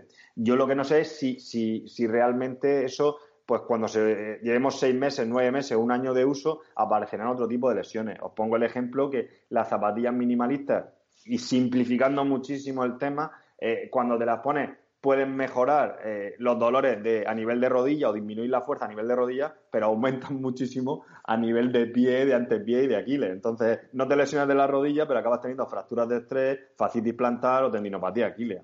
Entonces, al final, esto es todo, son cargas. Las cargas no pueden desaparecer, van de un lado hacia otro, según tú las redistribuyes. Entonces, ¿funcionan? Sí. ¿Eres más eficiente? Sí. ¿Corren más rápido? Sí. ¿Te lesionan menos? Sí. ¿Son más caras y muy caras y desmedidos? Para mí también. ¿Van a sufrir más lesiones? No lo sabemos. Parece ser que Nike ahora ha querido eh, o, ha, sacado otras zapatillas que dicen que no te lesionan. Yo es que creo que, dentro de la complejidad y, la preciosidad que es correr, tratar de reducir todo a las zapatillas me parece un, enfoque eh, erróneo, eh, a mi modo de entender. A mi modo de entender es reduccionista y además volvemos a lo de siempre. Nos hacen eh, dependientes del calzado, dependientes de los profesionales y dependientes de una serie de cosas cuando no nos queremos empoderar en entender qué es correr mejor. Y para correr mejor hay que entender pues, muchos aspectos de la carrera a pie. Correcto bueno, pues ahí queda, queda tu opinión. Y bueno, y para ir rematando ya la, entrevista, yo la verdad que me ha encantado. No sé si es porque estoy muy en consonancia con todo lo que dice y entonces tengo ese, ¿no? El semiseco de confirmación se sigue ahí retroalimentando. Entonces, bueno, yo me ha encantado la entrevista y ya pues, para terminar con ella un poco vamos a hacer un poco de, spam aquí del podcast que tienes por ahí, que hemos visto que tienes un podcast y también nos puedes comentar algo del proyecto de Correr sin Mentiras. Bueno, eh, dinos un poco, ponnos un poco el contexto y también un poco puedes compartirlo por aquí en la medida de lo posible de, de nuestras posibilidades y, darle a conocer todas esas cosillas que vas haciendo. Muy bien. Pues eh, el podcast surge de, Innova, del sitio donde trabajo, de un, centro de entrenamiento y de, fisioterapia, un centro integral de atención al, deportista y el podcast es cierto que está destinado a, profesionales, a profesionales de la salud y en el que trato de comentar pues las últimas evidencias o artículos muy interesantes sobre diversos, eh, diversas lesiones. Es cierto que, hace poco, precisamente eh, este fin de semana, en una prueba que hicimos, pues me han llegado hasta compañeros triatletas que, que dicen que lo escuchan y como vosotros sabréis, yo soy, estoy empezando, da mucho gusto y aunque no sean profesionales, pues parece ser que también está haciendo una tarea divulgativa que para mí es muy importante, es tratar de, dar información a la gente que a lo mejor o no lee bien en inglés o no tiene tiempo y simplemente pues adicta a, los podcasts como soy yo eh, y, ya está. Eso es un poco la idea. Después, de, como decías bien, el proyecto de Correr sin Mentiras surge eh, tras el libro que publiqué hace un, hace un año y pico y es un proyecto que hago de, manera conjunta con mi compañero Iván Vivo, que también es eh, buen corredor, buen fisioterapeuta, y hemos hecho un proyecto que, tiene su web, eh, las tres W, corrersinmentiras.com, en el que vamos a intentar mm, pues todos los aspectos que hemos estado tratando hoy de acercarlos más a, la, a la población de runners, de triatletas, de deportistas de resistencia, pues para mejorar los conocimientos de la gente, para tratar de ayudarlos Vamos a intentar, pues eso, tenemos eh, las redes sociales que tratamos de dar mensajes casi siempre educativos al respecto y poner algún post, eh, algún post eh, de manera mensual sobre pues temas que, a la gente les interesan. Y ese es un poco el, el proyecto actualmente. Genial. Pues nada, pinta, pinta muy bien. Yo voy a, voy a pasar por. ¿El libro dónde se puede comprar? Porque a mí me interesaría pillarlo, yo no lo tengo. Pues el libro a nivel presencial se puede comprar aquí en nuestro centro, en Innova y también en Diego Marín, y, después puedes acceder a él tanto por nuestra página web de Correr Sin Mentiras ah, o, en Amazon también. Perfecto. Pues ya sé dónde ir a, a por él. Muy bien. Bueno, ¿alguna cosilla más, Edu? No, ya está, ya está. Eh, el libro lo tengo yo, Seba. Si quieres te lo puedo dejar también, pero tienes que bajar a Murcia a cogerlo, ¿sabes? No, no, no, me lo compro. me, lo compro. me lo compro. El dinero de la gasolina la gasto en el libro. vale, pues nada, pues muchas gracias, Víctor. Eh, bueno, dinos, bueno, ya has dicho que trabajas en Innova, algo más que quieras añadir, por si alguien te quiere buscar, si tienes algún correo o algo, yo que sé, cualquier cosa que quieras añadir, pues aquí está el podcast para siempre. Se va a quedar bueno. ahí en la web. Pues como he dicho, Innova, Instituto de Salud y Deporte, en el Puntal. Eh, y después el, yo me manejo por las redes sociales solamente por Twitter, que es arroba Víctor-Salinas. Y el Twitter de Correr Sin Mentira y, la página web que hemos dicho anteriormente, las 3 W y corrersinmentiras.com. Y cualquier cosa que necesite la gente, pues estaré encantado, si puedo, de, tratar de ayudarles. Bueno, pues pondremos todos esos enlaces en, la web nuestra para que la gente pueda, pueda localizarte, ¿vale? Bueno, pues, muchísimas gracias. gracias. a vosotros y enhorabuena por lo que hacéis. Ahora que estoy metido en esto, veo el mérito que tenéis y, el valor que le dais a, los deportistas. Se agradece, se agradece que me hayáis invitado y a ver si nos vemos en otra ocasión. ¿Vale? Un abrazo. muchas gracias. Muchísimas gracias, Un abrazo. Hasta luego. Bueno, bueno, Sebas, eh, tal y como acabamos en la entrevista, que lo, dices tú dentro de la entrevista, que te ha gustado mucho, sí. Eh, yo creo que hemos aprendido bastante en diferentes apartados de todas las preguntas que le hemos hecho. Se podría haber hecho 10 eh, preguntas más, pero bueno, lo vamos a dejar ahí. Algún día volverá Víctor seguro y, no, y nos ilustrará un poquito más sobre su, sobre su conocimiento. Sí, estuvimos hablando, estuvimos hablando con él, lo que pasa es que eso fue ya fuera de, fuera de grabación de que podíamos incluso dejar alguna, hacer alguna sección recurrente cada mes o cada ciertas semanas sobre, sobre temas de lesiones, sobre temas de eh, todo, bueno, de lesiones relacionados con la, con la fisioterapia, la rehabilitación de lesiones, ese tipo de cosas. Eh, una, dejar una sección para tratar preguntas que tenga la gente, preguntas concretas. Entonces, no sé, podemos dejarla ahí en el aire, a ver la gente qué opina también y aunque bueno, esto yo creo que lo mejor es coger y lanzar una serie de preguntas por, por Instagram, ¿no? Y si hay si hay retorno ¿no? de la gente, pues decírselo a Víctor y oye, y quedando con él y bueno, cosa rápida a lo mejor para no quitarle mucho tiempo y no, no robarle demasiado tiempo, pero cosa de 20, 25 minutos resolver todas esas preguntas y, sacar una pequeña sección del, programa, ¿no crees? Me parece muy bien, me parece muy bien, a ver si, a ver si podemos eh, crearlo y, y yo que sé, tenemos ahí una buena, una buena salida de, programa todas las, cada cierto, cada cierto tiempo y ya está. Bueno, bueno, tío, tienes aquí una pregunta de José Luis, ¿no? Por Evox, que has escrito. Ah, sí, eh, sí, porque una pregunta que me pareció interesante, un feedback que nos llegó que me pareció interesante por Evox y la he, la he rescatado para hablarla aquí en la postmeta y un poco comentar nuestra opinión. Dice, esto era en relación a...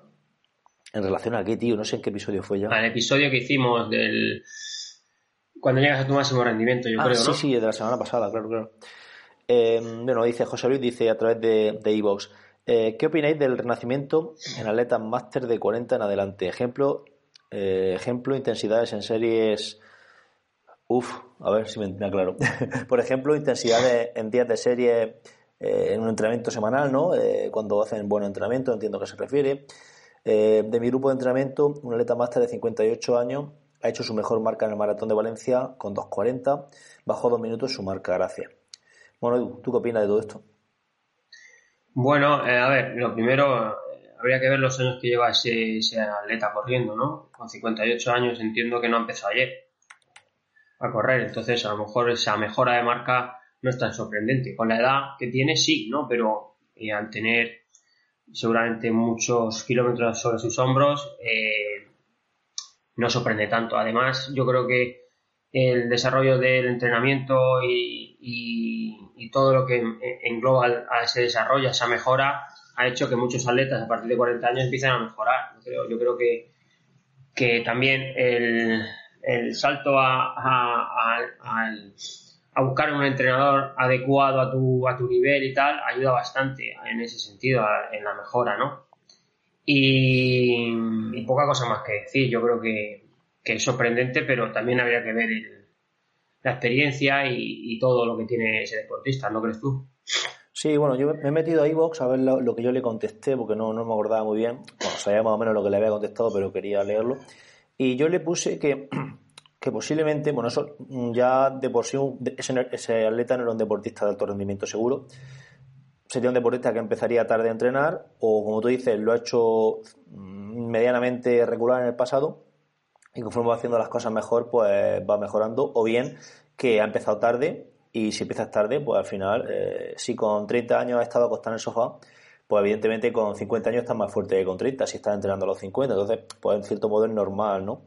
Y, y luego... Eh, también le, comenté que en personas a lo mejor de más de 40 o 42 años, eh, si son deportes que son más bien tácticos, como por ejemplo puede ser una prueba de ciclismo en ocasiones, hay gente que la experiencia, como es un grado, saca mejor rendimiento que a lo mejor una persona más joven, pero por la experiencia.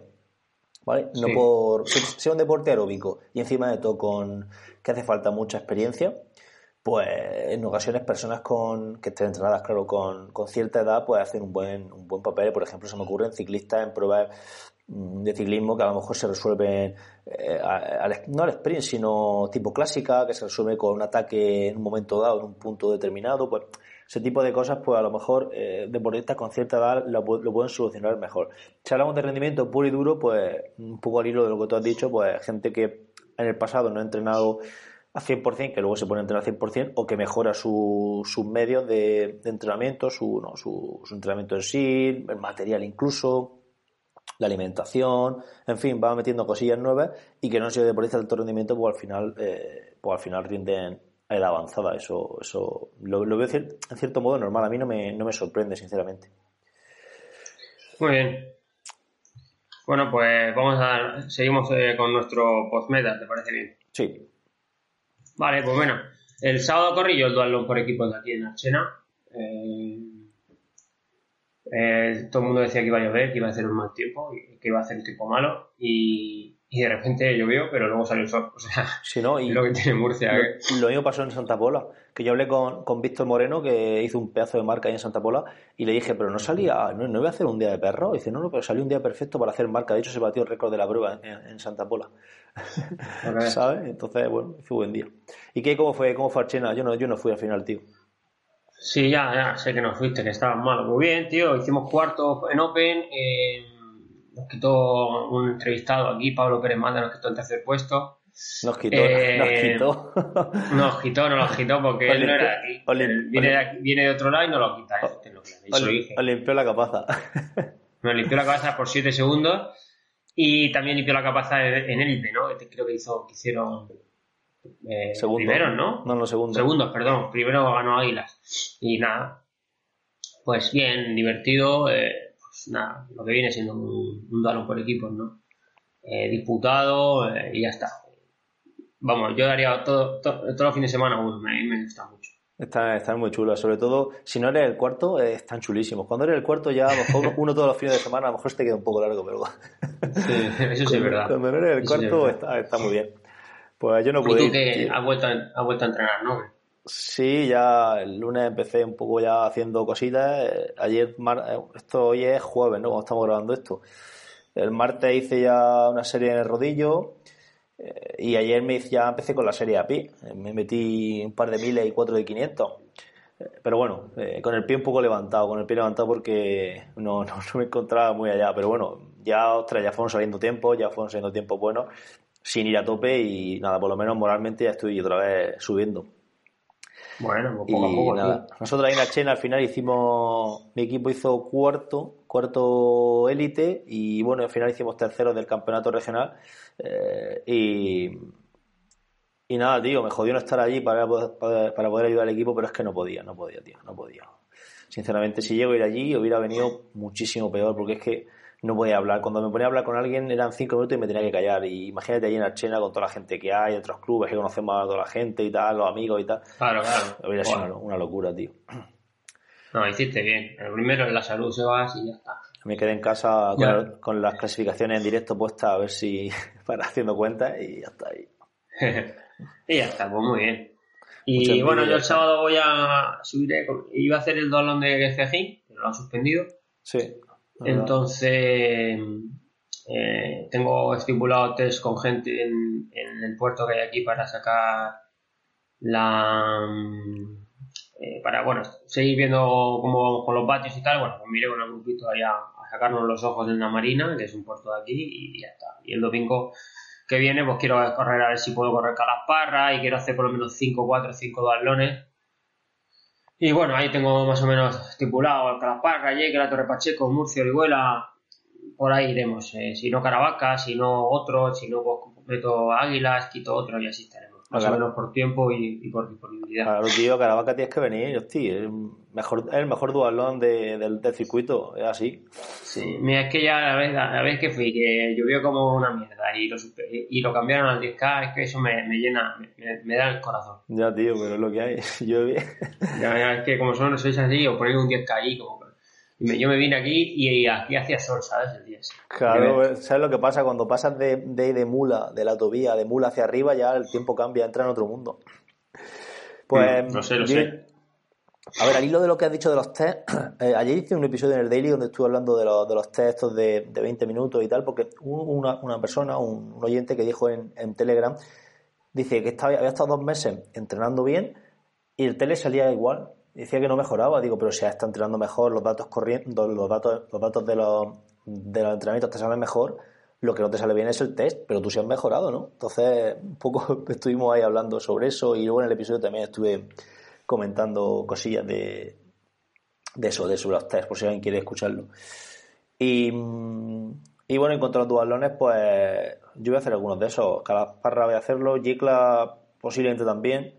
Torre Pacheco no, porque coincide con coincide con Alcobendas y este año queremos ir a las competiciones nacionales, queremos ir a Alcobendas, bueno, queremos ir, tenemos que intentar pillar plaza de la, de la autonomía, ¿sabes? Que no, no es tan sencillo.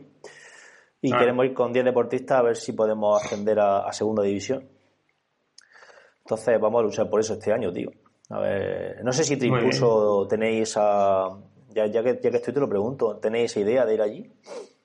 No No, nada. y que no han dicho nada, no han dicho nada, pero bueno, si hay, si quieren sacar equipo, yo lo cambio uno por otro, a mí no me importa, ¿sabes? Eh, No me parece algo. Sí, lo que pasa es que yo No es importante viendo... ir a Torre Pacheco para mí. Yo estaba viendo los criterios para, porque a la, la prueba está, bueno, eh, Pablo Pérez Matas, que ya hemos hablado de él, es mi, es mi mentor en todos estos temas. Yo siempre estoy dándole el follón con los temas de las ligas nacionales y tal. Un día me va a mandar a, a hacer, a hacer puñetas porque estoy siempre dándole la brasa. Y, y esa prueba es la importante para, para poder ascender a segunda división.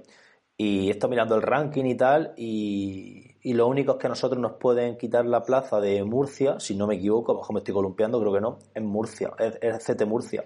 Eh, por ejemplo, Vitec, vosotros no podéis quitárnosla, eh, porque estáis detrás de nosotros en el ranking en el Ah. ranking nacional, igual que por ejemplo Archena también está detrás, entonces pues son equipos que yo tenía pensado, digo, pues posiblemente estos dos equipos vayan o, o, o tengan intención de ir, pero no, eh, están, estáis detrás de nosotros, entonces en cierto modo pues pues me da un poco igual ya.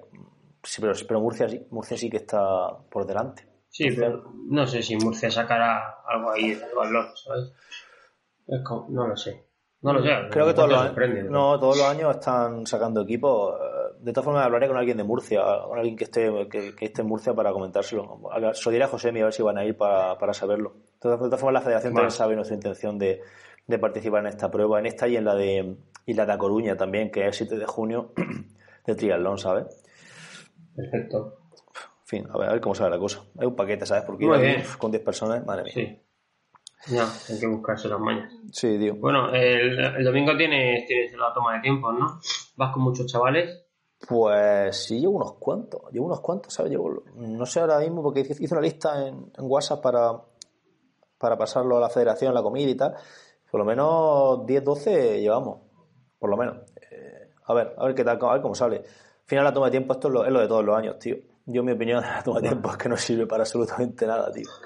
Eso, eso, eso lo digo yo. Yo tengo, yo tengo a Tello que quiere ir siempre y porque le motiva y para tal, y pero siempre le digo lo mismo. Digo, eh, sí, ve porque te gusta, Sí. pero eh, no te dice nada. O sea, es que no te dice nada. Yo- y sigo pensando que las pruebas que hay eh, no son resolutivas. O sea, es que no, no sé. Bueno, bueno, es- lo que hay es lo que fomenta la federación y está. Es un tema recurrente esto todos los años, ya en, el, en nuestro programa y en mi daily también. Pero es que mm, las pruebas son un, para que la gente, por si llega alguno así rebotado que no sabe de lo que estamos hablando. Son nadando, son un, un- eh, espérate, a ver, son- es un, Un mil, mil, no, no, no, ¿no? no, no, no, un mil, no, un, un 400 nadando y un 200. ¿Vale? Antes, espérate, a, Vale. a- a que me equivoco ahora. No, no, es un 1000, ¿eh? Un 1000 y un 400. No, y un 100. Y luego a pie. No, no, y el 100 también. 100 también. Lo voy a mirar en directo porque no. si no, esto, esto, una, esto, esto no tiene. esto no Míralo, tiene- míralo, porque aquí somos dos entrenadores que llevan chavales allí y no sabemos las pruebas. Es que somos así. Es que, yo no, la- es que yo no las preparo. Ya, ya, pero sí, pero. que que no la- Tienes que saberte las pruebas. Si tú llevas por lo menos 10 o 12 allí. Ya, a- pero no. te- es que no, ni las preparamos porque no, es que paso, paso de las pruebas, tío. Porque al final Yo también. los chavales se le- les mete mucha presión con la, con la puta toma de tiempo y mira, no, no paso de ello. Mira, te lo voy a decir ahora mismo. mira, cadete junior, jornada de mañana. un 100 y un 400 nadando. Es como no hay 1000. Si el 1000 se yo que se había quitado el año pasado ya. Em, y prueba corriendo son un 1000 y un 200, que el 200 es lo que ya a mí me chirría y dices tú, pero ¿para qué quieres un 200 que se hace en, menos de 30 segundos? ¿Vale? Es una prueba súper explosiva que no sirve, no determina absolutamente nada. De hecho, antes había un 400 y gente que yo veía que 400 lo hacía muy bien, chavales muy musculados, chavales muy, muy potentes, lo hacían, muy explosivos. Hacían el 400 muy bien corriendo, pero luego eso no tenía transferencia ninguna a hacer un 5K corriendo a pie, que estos chavales ya están corriendo el 5K en un triatlón, no tenía, no tenía transferencia. Un 1000, vale, un 1000 es una prueba bastante, bastante anaeróbica, que lo hacen por debajo de los 50, entonces, pues sí pero, pero el 200, tío, no sirve para nada. Y las pruebas de natación, el 400 y el 100, yo lo a mí sí me gustan esas dos pruebas, porque son pruebas al final, pues el 400 consumo máximo oxígeno, ¿no? Y el 100, pues estáis trabajando en, efectivamente en potencia anaeróbica, ¿no? Entonces, bueno. Pero, tío, el 200. No, no, sé, no, no, no entra. No Siento a pie yo tampoco. Pero solo hay cadete, no hay. Bueno, por encima. Solo hay pruebas para cadete, cadete. junior y luego ah. también hay infantiles que pueden que pueden apuntarse y hacerlas también pueden hacerla hacen un creo que hacen un 100 nadando y un y el 1000 corriendo o algo así. Ya te digo, yo no los zagales iban a ir, los míos iban a ir a Cejín casi todo. Y luego iban a correr de siguiente la toma de tiempo, ¿sabes? Porque querían hacerla. Digo, mira, y, y los juniors que están funcionando más, no, ellos no van a descansar para la toma de tiempo porque pues tengo ahí un par de ellos o tres que están preparándose pues pruebas importantes y no yo no, no bajo para la toma de tiempo esta porque es que te digo que no no me no, no, le encuentro no le encuentro sentido yo lo siento y, me gusta el día sabes me gusta ir allí echar el día tal pero es que no le encuentro mucho mucho fuste sinceramente. No sé, pues nada. es que así. Hay, hay, que hay que dar tu opinión y ya está yo sí. la comparto yo la comparto no, a ver, luego se hacen los listados de las salidas de los campeonatos de España, se mira a toma de tiempo, siempre hay algún, algún crío que sale por ahí, pero es que al final esto era una, una detección de talento en el pasado y ahora pues a lo mejor te sale algún nadador que dices tú, hostia, el nadador este que bien nada y se ha el mil aquí en 3-5 sin entrenar. Eh, ojo, ojo con el chaval este que esto este pinta bien. Pues, pues ya habías detectado ahí a alguien, pero sí. hoy día ya sabes lo que hay. Eh, no sé, creo que la federación, por ejemplo, tiene otros medios para, la federación, me refiero a la española, tiene otros medios para, para controlar a los críos eh, a través de los campeonatos que hay tanto, de las pruebas regionales, más que una toma de tiempo, que, no hay, que realmente luego no hay bici y que los chavales cuando se montan en la bici muchos cambian, otros luego corren más lentos, otros no saben montar en bici, no tienen técnica, en fin. No sé. Bueno, eh, ahí está. ¿Qué le vamos a hacer? Bueno, queda la opinión vamos, vamos a ir cortando el tema, que si la entrevista se ha hecho larga, el postmeta casi, el, el casi, casi lo iguala. Esto, esto, esto es lo que es, tío. Esto del postmeta es pajera aquí abierta. Claro que sí. Bueno, tío, eh, nada, despido si quieres y nos vemos la semana que viene, ¿o qué? Venga, perfecto, tío. Recordad que podéis escuchar eh, este programa en cualquiera de las plataformas de escucha, eh, sobre todo en Evox, que nos podéis apoyar. Nada más, por nuestra parte, nos escuchamos la próxima semana y nos vemos. Hasta luego. Venga, hasta luego.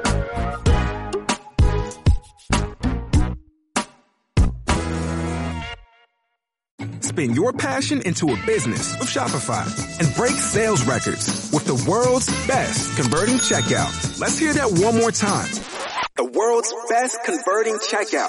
Shopify's legendary checkout makes it easier for customers to shop on your website, across social media, and everywhere in between. Now that's music to your ears. Any way you spin it, you can be a smash hit with Shopify. Start your dollar a month trial today at shopify.com slash records.